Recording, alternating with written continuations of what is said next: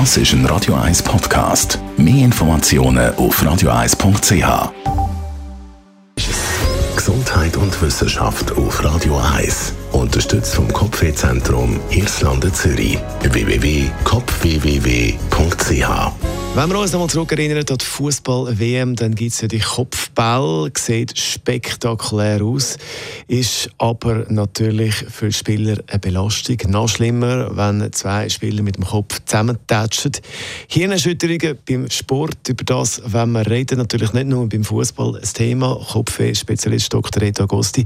Was sagt der Neurolog zum Thema Fußball? Ja, die sind natürlich nach wie vor ein grosses Thema und sind auch an dieser WM ein grosses Thema gewesen.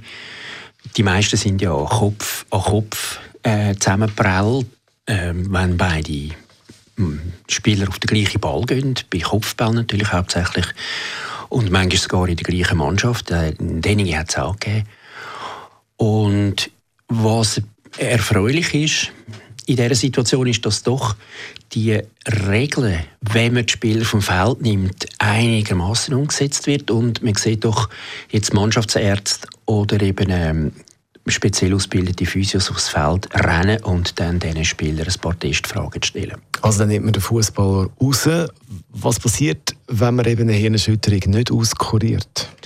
Also eben rausnehmen sollten sie es. Und es gibt auch so viele Situationen, wo ich finde, den hätte ich jetzt müssen rausnehmen und spielt dann eben trotzdem weiter. Und es wäre vielleicht auch eine Aufgabenart für einen VAR, dass man nicht nur eine blöde Frage stellt, wie heißt der Gegner oder was ist das Mannschaftsresultat im Moment, sondern dass man halt schaut, wie das entstanden ist und wie der, äh, der Betreffende nach dem Boden liegt.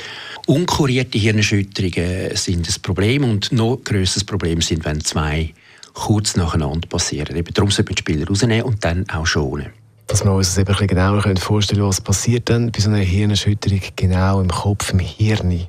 Das Hirn ist ja weich wie ein, so, wie ein Pudding eigentlich.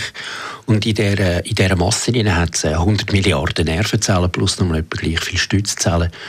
Und wenn dann ein Schlag dran kommt, dann rutschen die wie voneinander weg. Also die Kontakte, die Nervenzellen untereinander haben, die sogenannten Synapsen, die rutschen halt eine Zeit lang ab und müssen sich dann wieder quasi wie neu programmieren. Oder, wenn es noch stärker ist, dann gibt es Scherkräfte im Hirn und gewisse Verbindungen löhnt dann, also die Axon jagt auseinander und damit kleine Blutgefäße. Und das ist das, was man im Emery eben zum Teil sehr gut sieht. Das sind die Mikroblutungen, die man im Emery feststellen kann. Es gibt ein kleines Maß dafür, wie schlimm das ist. Und das passiert also tatsächlich ein Mikroschaden bei so Hirnerschütterungen. Was braucht es, dass das dann wieder gut kommt? Also ein ähm, Wundermittel haben wir nicht. Und wichtig ist, dass man sich Zeit nimmt. Es braucht eine Heilungsphase und die ist sehr individuell. Bei den einen geht das tatsächlich nur ein paar Tage und bei den anderen geht es manchmal tatsächlich ein, zwei Wochen oder noch länger.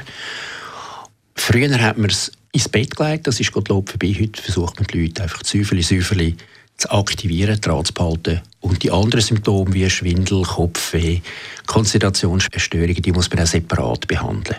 Jetzt haben wir über Hirnerschütterungen im Zusammenhang mit dem Fußball geredet, aber natürlich äh, auch Thema bei anderen Sportarten, Eishockey oder Boxen zum Beispiel, wo ja der, der Kopf da heftig darunter leidet. Genau, also der Reihe nach Eishockey, da haben wir auch verstärkte Regeln.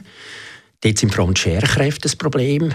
In, beim Boxen ist es so, dass man eigentlich, den Sport sollte man eigentlich verbieten vor allem aus neurologischer Sicht. Dann das Ziel des Boxmatch ist eigentlich die Hirnerschütterung vom anderen, sprich Körperverletzung, als Ziel eines Sport.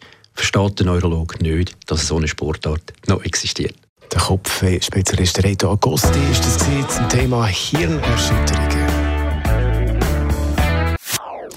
Das ist ein Radio 1 Podcast. Mehr Informationen auf radio1.ch.